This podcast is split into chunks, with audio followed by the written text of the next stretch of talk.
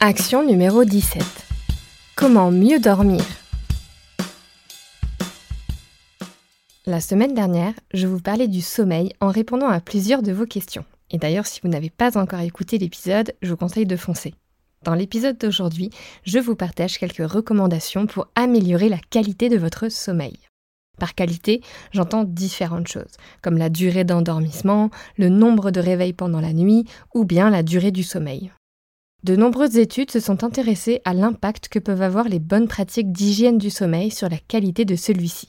Dans cet épisode, je vous en partage 4. D'abord, l'environnement.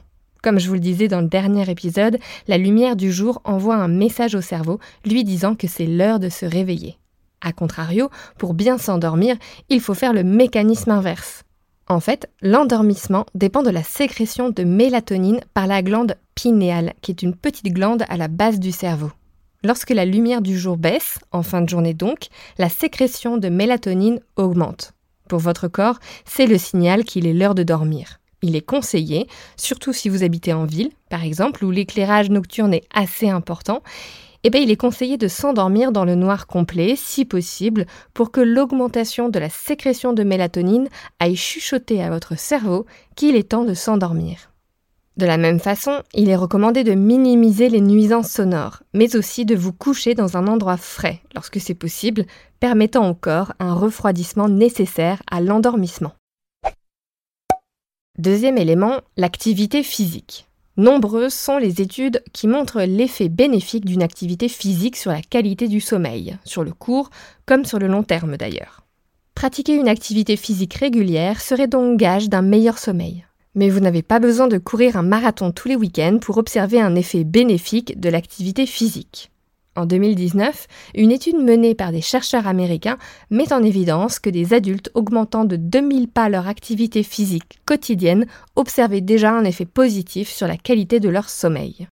L'important, c'est donc pas tellement de suer à la salle pendant deux heures par jour, mais plutôt de limiter sa sédentarité en allant chercher son pain à pied, ou bien en descendant un arrêt avant son arrêt habituel quand on prend les transports en commun, par exemple. Troisième élément, les écrans. Je ne pouvais pas vous faire cet épisode en 2023 sans parler de l'influence des écrans, téléphone, tablette, etc. Ça ne vous surprendra donc pas, mais de nombreuses études démontrent qu'être sur des écrans avant de dormir a un impact négatif sur la qualité de notre sommeil. Une récente étude menée sur plus de 800 adultes belges a montré que le temps passé sur son téléphone au moment du coucher était lié à un sommeil de moins bonne qualité, c'est-à-dire une durée d'endormissement plus longue, un sommeil peu reposant et plus de réveils nocturnes. Enfin, et surtout, cette étude met en évidence que l'utilisation de notre téléphone est devenue partie intégrante de notre routine du coucher. L'impact de l'utilisation de notre téléphone, et notamment des réseaux sociaux, serait d'ailleurs plus néfaste au moment du coucher, donc lorsqu'on s'installe dans notre lit pour dormir, plutôt que lorsqu'on consomme du contenu avant de se mettre au lit. Trois principales explications sont avancées pour expliquer cet effet négatif des écrans sur notre sommeil. D'abord, la lumière bleue émise par nos téléphones bloquerait la sécrétion de mélatonine et retarderait donc l'endormissement. Ensuite, scroller sur les réseaux sociaux est une activité de détente qui n'est pas structurée, à contrario d'un cours de danse ou de sport qui a lieu bah, à un horaire précis et finit à une heure précise. De fait, eh ben on a tendance à passer un temps fou, non limité, sur les réseaux sociaux, ce qui décalerait notre heure de coucher. Enfin, ça aurait aussi un lien avec le type de contenu que l'on consomme, l'exposition à l'actualité pouvant générer stress et anxiété, notamment bah, quand on regarde sur le réchauffement climatique, sur le recul des droits des femmes, la guerre, etc. Bref, de quoi vraiment passer une mauvaise nuit et faire de mauvais rêves.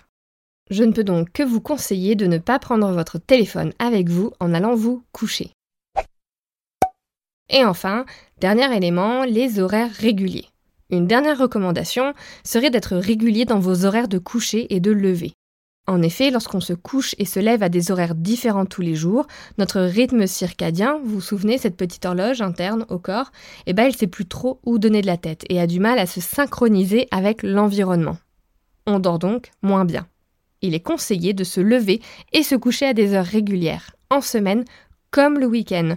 Alors bien sûr, dans la mesure du possible, évidemment, faut bien sûr garder une vie sociale, mais voilà, le plus possible, essayez de ne pas trop décaler son rythme de sommeil. En conclusion de cet épisode, j'aimerais préciser que ce ne sont là que des recommandations pour vous aider à mieux dormir. L'idée n'est pas d'essayer d'être parfait ou parfaite et de tout faire correctement en se mettant la pression, du genre purée, j'ai décalé mon heure de coucher de deux heures, c'est terrible. Autrement, bah, on va créer un cercle vicieux de stress qui n'est pas bénéfique à un bon sommeil. Appliquez seulement un ou deux des conseils que je viens de vous partager, ou même prenez conscience de l'utilisation de votre téléphone au moment du coucher, et ce sera déjà bénéfique. Enfin, ces conseils ne remplacent pas l'avis d'un médecin, d'un professionnel si vous souffrez de troubles du sommeil sévères. Allez, à vous de jouer Cet épisode a été écrit par Thais Marquez et Neurosapiens et produit et distribué en collaboration avec l'Acme Productions. Ciao